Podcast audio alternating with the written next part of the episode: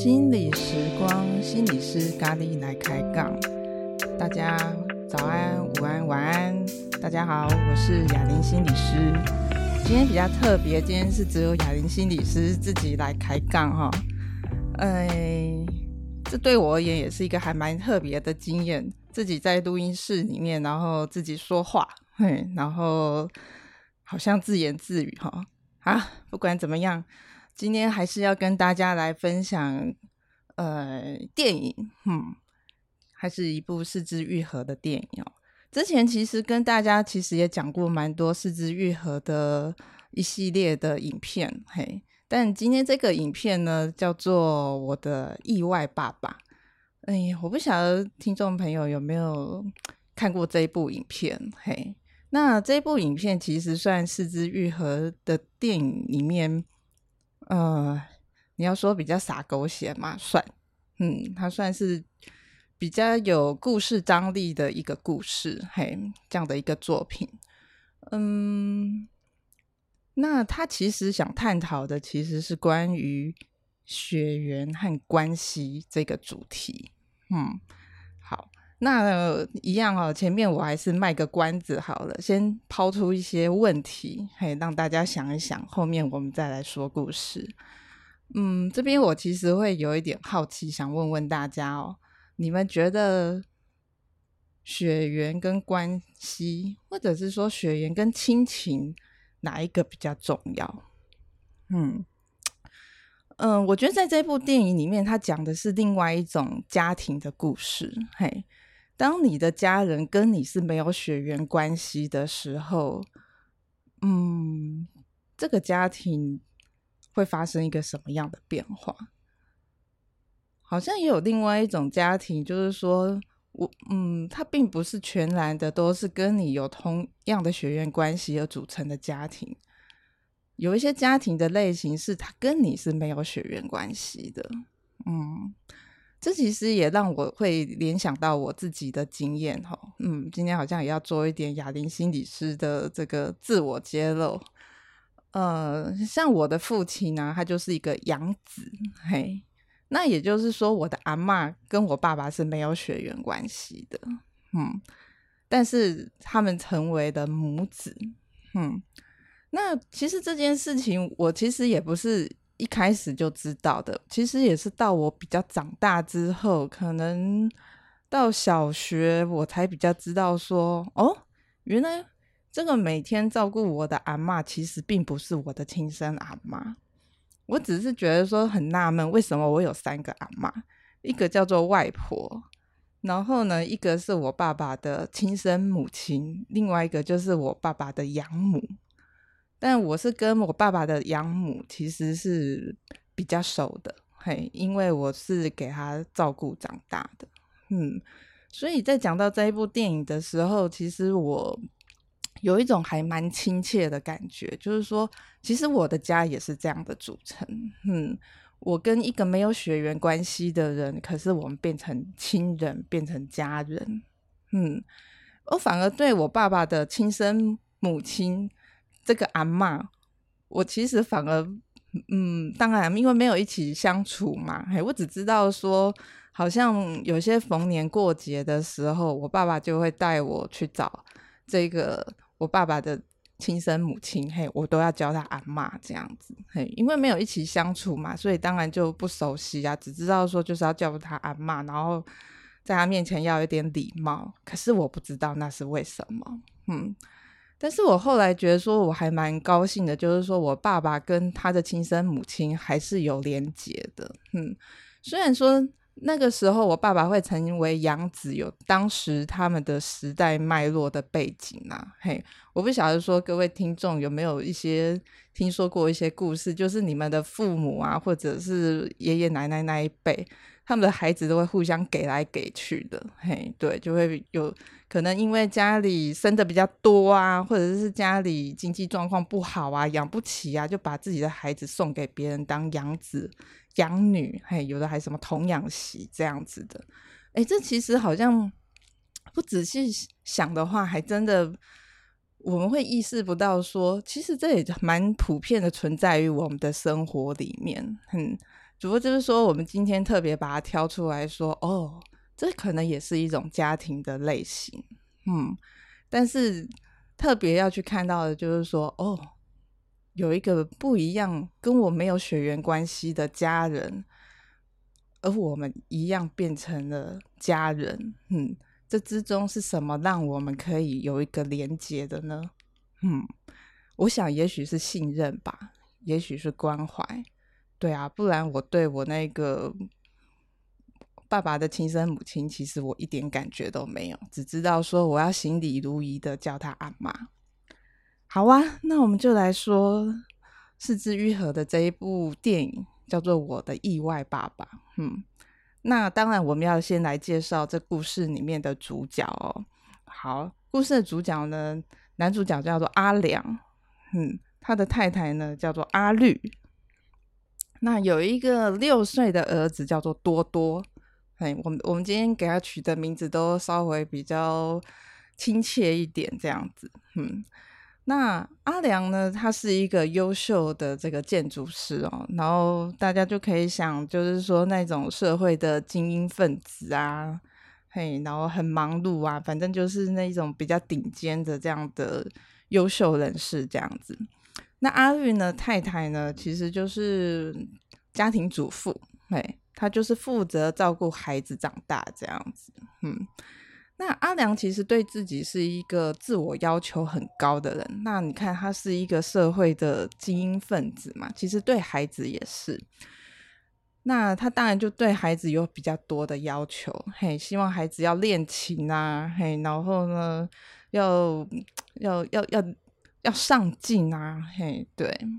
那这样子听起来的这一家三口，其实应该是还不错哈。对啊，就是一般很上流社会啊，或者是说一般精英分子的组成，这样听起来生活也过得很优渥，先生有很好的成就表现，然后孩子也很努力，嗯，甚至是为了让小孩能够上一个好的一个小学，因为小孩六岁嘛。嗯，还要去面试，嘿，然后呢，能够让孩子有一个好的环境，听起来这一切好像都是在一个比较很平顺的一个情况里，就很幸福的一个家庭嘛。哎，可是就在有一天，突如其然的接到医院的一通电话，医院说：“哎，对不起哦，这个孩子不是你们的孩子。”哇，这这这到底是怎么回事啊？原来是抱错孩子，跟另外一个家庭的孩子抱错了，这真的是晴天霹雳啊！好啊，那总是要来面对这件事情吧。啊，然后就邀请了另外一个，就是说抱错孩子的那个家庭来。嘿，因为对阿良来说，当然也很想赶快知道说，我我的亲生孩子到底是谁呀？嘿，对，当然想要。父母应该都很想要知道真相吧？嗯，那你说这件事情对阿良跟阿绿来说有没有一些冲击？当然有。对阿良来说，你看他是一个社会的精英分子，然后一流的建筑师，也很被长官赏识，然后忙于工作，也很被就是说器重这样子。可是怎么生活里会发生一个完全不在自己预料之内没办法掌握的一个变化，自己的儿子居然不是自己的儿子，而且还照顾了他六年，这这这到底是怎么回事啊？那对太太阿绿来说，她其实她很自责，她就觉得说自己怎么是一个这样子粗心的母亲，居然没有发现自己抱错了孩子，嘿。这这个是这个母亲她对自己的自责，对，就是说自己怎么没有发现？嗯，那这件事情在夫妻之间，他们有着这样子的一个内心的冲击跟冲突，可是当然还不能够让孩子知道，孩子就当然就是每天的固定的生活。可是对阿良跟阿绿来说，其实心里其实是有很大的撞击的，嗯，所以他们想要面对这件事情，那就是好啊，那我们来想要知道自己的亲生儿子到底在哪里，那当然就联络到另外一个家庭嘛。那另外这个家庭叫做先生叫做阿木，太太叫做尤加里。嘿，那阿木呢是一个电器行的老板，嘿，开了一间小小的电器行。你说很有钱吗？没有，嗯。所以故事里面的这两个家庭，一个就是穷爸爸，一个就是富爸爸。嘿，富爸爸当然就是阿良嘛，穷爸爸当然就是阿木嘛，嗯。那他们那个报错的那个孩子就叫做小晴，嘿，晴天的晴，嗯，好，那两个家庭碰面了，嘿，就是说双方的家长碰面了，然后呢，交换了一下彼此的照片，才看到说，哦，原来我的孩子长这样子啊，好啊，那接下来怎么办呢？大家就在讨论说，要不要换回来？哇！这这这这这这好像又面临着另外一个更大的一个决定了。嘿，知道报错了，但接下来到底要不要换回来啊？嘿，一下就要换回来吗？哎，这边我不想，如果说如果是您的话，您会怎么做呢？那电影在故事里面，他们后来就是决定说，好，那我们先碰面吧。就是说，我们先两个家庭先有一些聚会，就好像说你会去参加另外一个家庭的活动一样，就双方都带着自己的小孩，然后呢，大家一起碰面。嗯，那当然，阿良他们家就只有多多这个孩子嘛。嗯，可是阿木家呢，除了小晴之外，他下面还有两个孩子，也就是说，阿木家有三个孩子。所以呢，两个家庭呢就碰面啊，就一起互动啊，然后就一起玩啊，嗯，好像至少制造一个看起来比较平顺，然后呢比较和谐的一个见面的这样的一个机会，这样子好像玩在一起，也顺便认识孩子。那这个阿良因为他是社会精英分子嘛，所以当然也觉得说自己赚的比较多，社会地位比较高，所以对这个阿木。当然就有一种头眼睛长在头顶上哦，嘿，就会觉得看这个阿木比较觉得说，嗯，觉得你不怎么样这样子，嘿。但是在这个家庭聚会里面，他一眼就看出来说，他的亲生小孩啊，小晴哦，哎，真的是就是比较聪明，嘿，很有主见，他就觉得说，嗯，这个地方真的跟自己还蛮像的。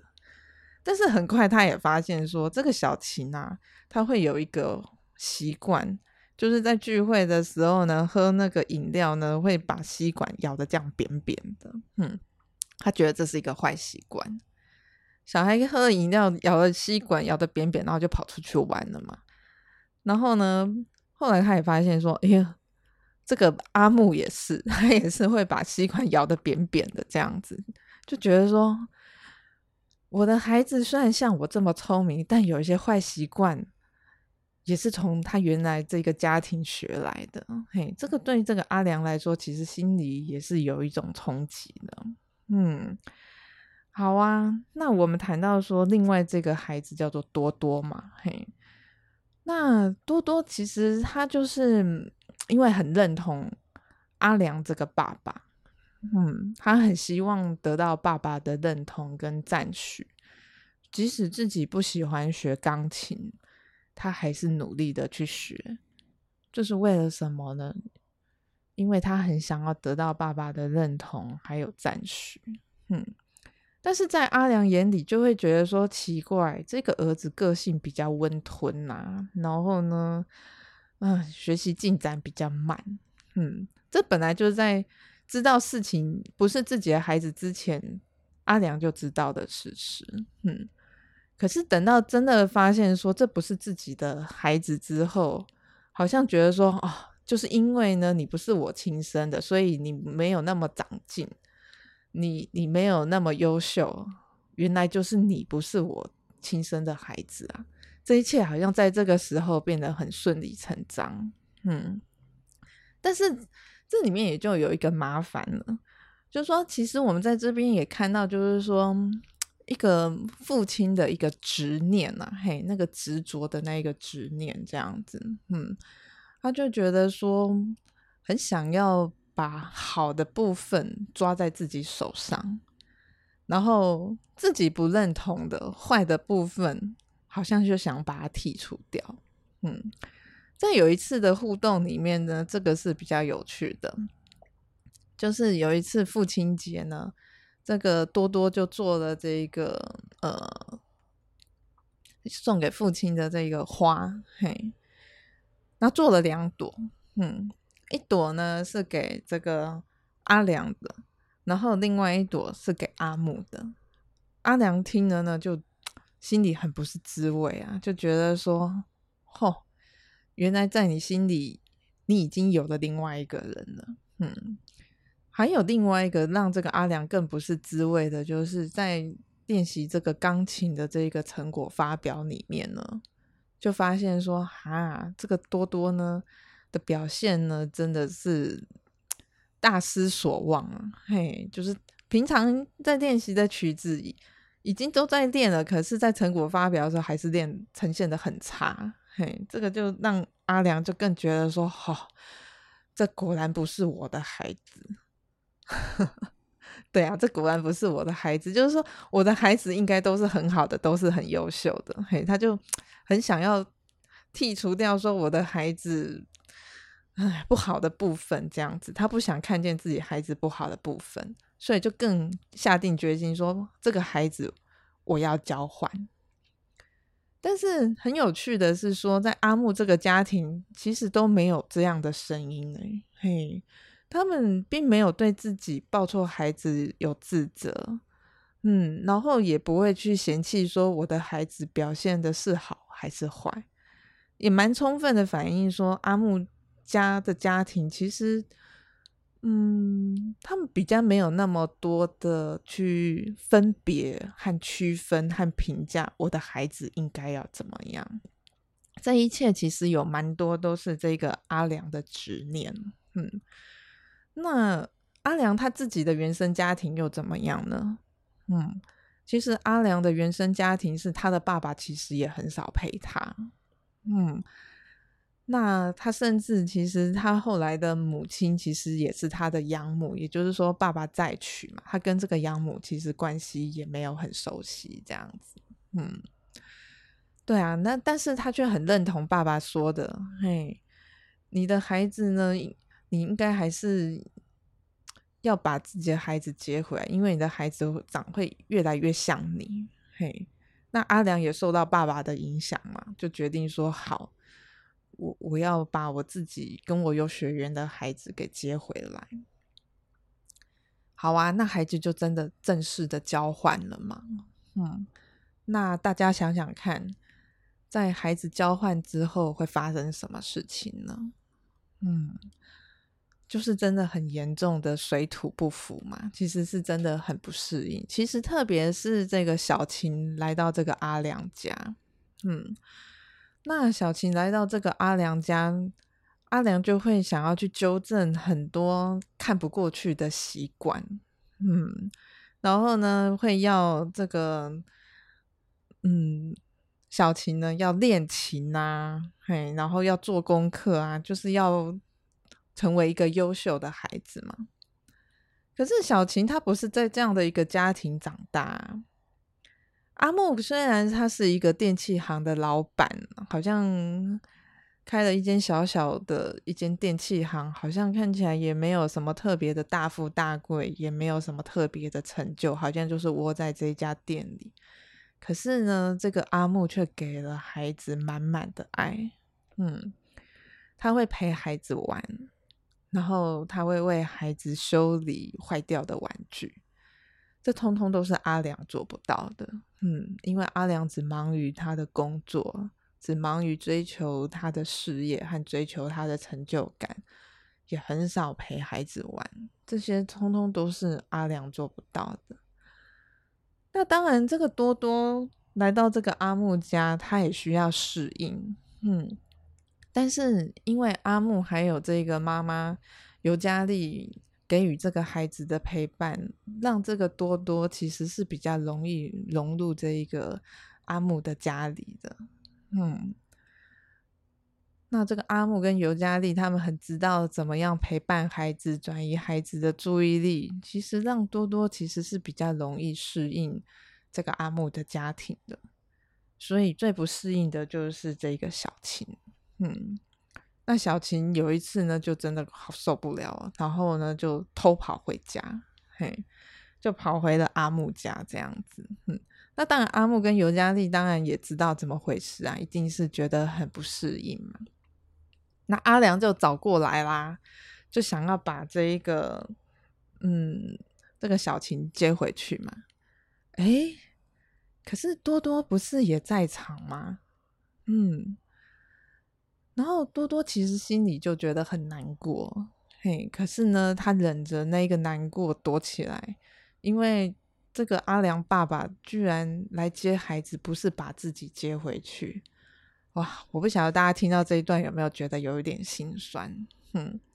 而这在这个前面其实是有一小段典故的，嗯，这个典故是什么呢？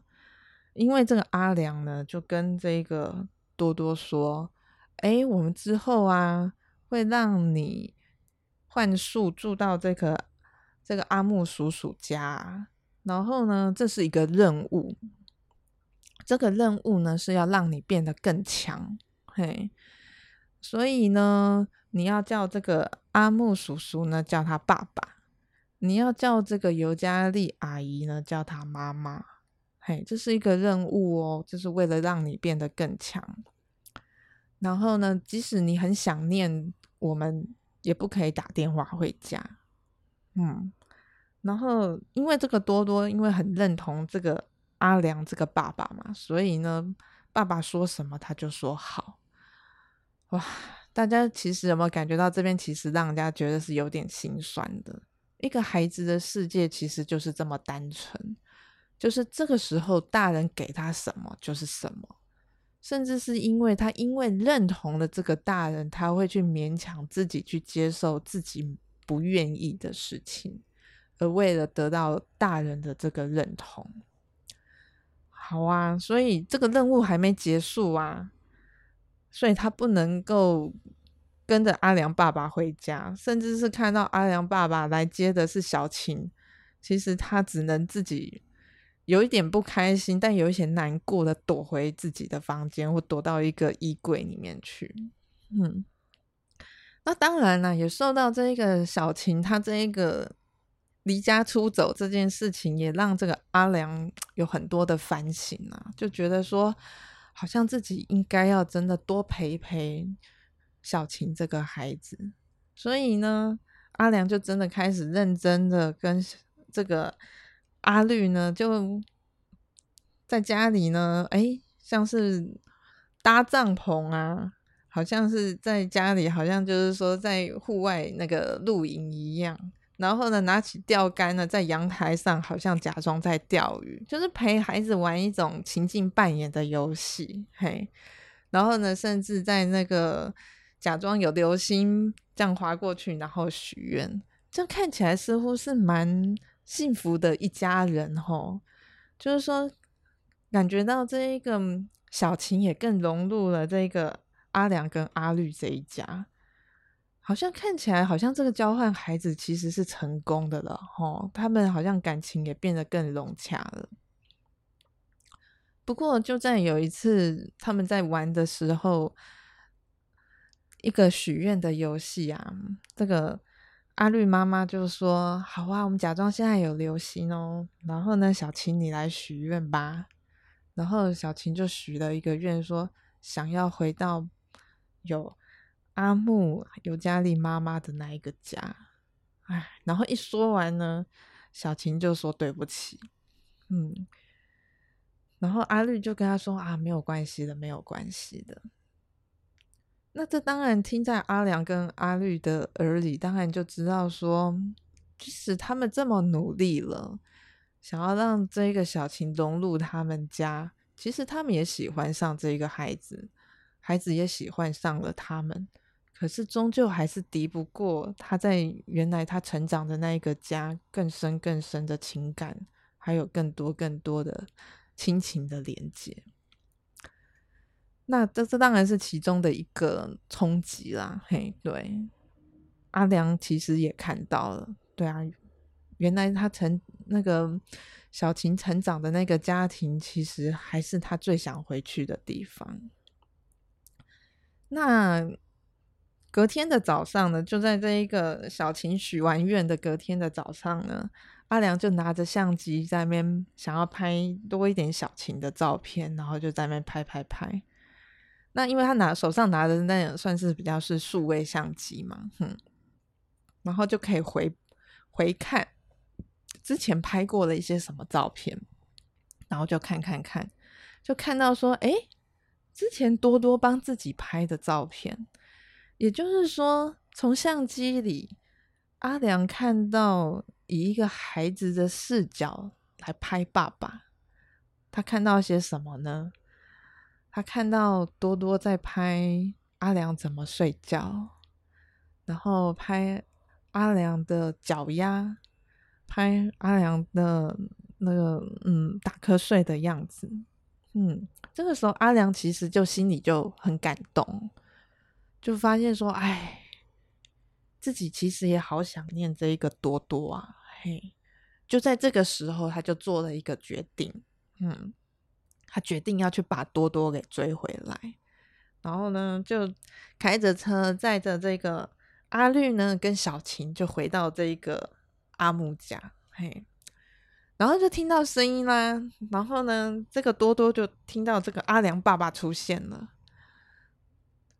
诶，这个时候多多的反应很特别，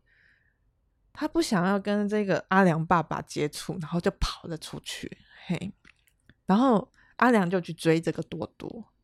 哦，这一段其实真的是这部电影后面很很很关键，但是又真的是很高潮的一个部分，其实很感动。嗯，那个感动就是说，其实多多其实很生气嘛，但是呢，他又要假装说，其实自己还在完成任务，所以你就会看到说，这个孩子他的那一种脆弱跟坚强，他又要假装没事，可是事实上又很生气，其实又很希望说。爸爸爱自己，嗯，然后那个阿良就在后面追着他，然后就跟他孩子说：“对不起，嘿，我把你送给我的花弄丢了。”嗯，然后这个多多说：“你你现在不是我的爸爸，嘿。”然后这个阿良其实就是持续的对这个多多说：“对不起啦，嘿，对，其实我以前学钢琴也是半途而废。”嗯，也就是说，阿良在这个时候跟多多也表达他自己很内心的忏悔，然后对孩子的抱歉。那我觉得说最重要的是，阿良在这个时候对多多说了一个很重要的一句话，他说：“任务结束了。”嗯，任务已经结束了。多多好像在这个时候，好像也就真的松下了一口气。之前那好像是像是一场噩梦一样，对啊，我的爸爸不要我，我得要到另外一个家庭去。现在我好像终于真的变回了我爸爸的孩子了。嗯，那这部电影它其实并没有交代说他们后来到底有没有把孩子接回去。嗯，最后的结尾是。阿良把多多带回去，然后回到那一家小小的电器行里面。这个地方让我们观众其实有蛮多无限的遐想的啦，嘿，也可以有很多的想象空间。到底他们后来发生了什么事？但是我觉我觉得说可以确认的是说，这两个孩子又多了另外一对父母会疼爱他们。嗯，我我想这个部分应该是确定的。嗯，那这个地方，我我觉得说，我记得我在放这部电影的时候，我曾经听到有一个学生他在跟我分享他看完这一部电影的一个心情哦，他就说他心里蛮有一些感触的。他说他小时候其实都是给阿公阿嬷带大，有一点就是说那是一种隔代教养的那个感觉啦。嘿，对。他觉得说，他跟阿公阿嬷比起来，相较于他的父母是更亲的。嘿，他的父母跟他的关系都还没有他阿公阿嬷关系那么好，所以他看完这部电影，他他心里其实很有一种感觉，就是觉得说，好像父母好像只是一个名称，可是那个关系其实是更深刻的，嗯。那这同时也让我又联想到，我曾经有一个朋友，他跟我分享的一个例子。嘿，我觉得他们也算是某一种多元成家了，吼，就是说，她嫁给她先生，但是她先生有他原来的两个孩子，但是她自己跟先生又生了两个孩子，也就是说，他所照顾的这四个孩子里面有两个不是他自己亲生的，嗯。那他在跟我分享说，这个区别是说，他觉得他对自己的孩子，他觉得说，如果他想要责备他，他觉得他心里比较没有那么多的关爱。可是面对孩子跟他的前妻所生的两个孩子，他真的想要管教他们的时候，他觉得说，他心里需要想一想。到底他们之间的信任关系是不是足以让他可以像他对他自己的亲生孩子一样，也可以那样的直接？嗯，我我觉得说这里面真的会有一个在关系中的一个信任感，嘿，好像会在这个血缘里面好像发挥作用，吼，嗯，这个地方就是说血缘关系。让我们觉得说我们的关系是理所当然，嘿，我责备你好像没有那么重的负担。可是因为好像你不是我生的，我我会不确定说我们的信任感有没有那么大的那么大的容量，嘿，真的可以经得起这样的一个考验。嗯，那回到刚刚这部电影里面呢，我我觉得说这里面电影面其实也有蛮多。呃，类似这样的一个情节哈，其实都在说，其实亲情超越了血缘啊。我觉得说这是这一部电影它的一个立场。嗯，还记得我们刚刚一开始说那个孩子报错了吗？嗯，他的原因不是一个意外，也不是医院的疏失，而是因为在医院里面的一个护士，他故意报错的。嗯，哦，为什么呢？因为这个护士，她说她那个时候刚结婚，然后面对着那个时候先生带来的孩子，她觉得很被孩子排挤，他心里就很心里有很大的这个不平衡，然后心里也有绝大很大的痛苦，嘿，然后就看到阿良他们家这么的幸福，这么的和乐。然后住的很高级的病房啊，得到很好的照顾，然后那样的幸福的感觉，其实让这个护士其实是心里是有很深很深的不平衡怨恨的，就故意把这个孩子抱错了。嘿，可是他现在觉得很后悔，因为他现在他跟他的先生也的孩子，也就是他的继子。已经过得很好了，他们之间的相处已经很好了，他已经可以开始享受到这种家庭的和乐了。所以，他们对于自己当时所犯的这一个错误，他其实他感到非常的懊恼跟后悔。嗯，原来这个抱错孩子的这个意外，原来是这样子发生的。嗯。不过在这个故事里面，我觉得说蛮好的，就是说都是来到一个比较圆满的一个收尾，就是说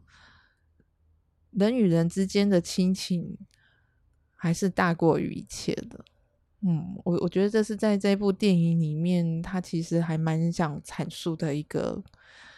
给我们的一个观念和给我们的一个概念哦，就是说，虽然我们看到这是另外一个不一样的一个家庭故事，嗯，不一样的血缘，但是关系还是最重要的。好啊，那就是简单的为大家介绍这一部电影《很我的意外爸爸》。那今天是雅玲心理师自己的单口相声。哎，对我而言是一个还蛮特别的一个一个经验，嘿，自己说故事，然后跟各位听众朋友们分享，希望也能够为大家带来一些不一样的思考，然后再去回头看看自己跟家人的关系。那就我们就会先停在这边喽，拜拜。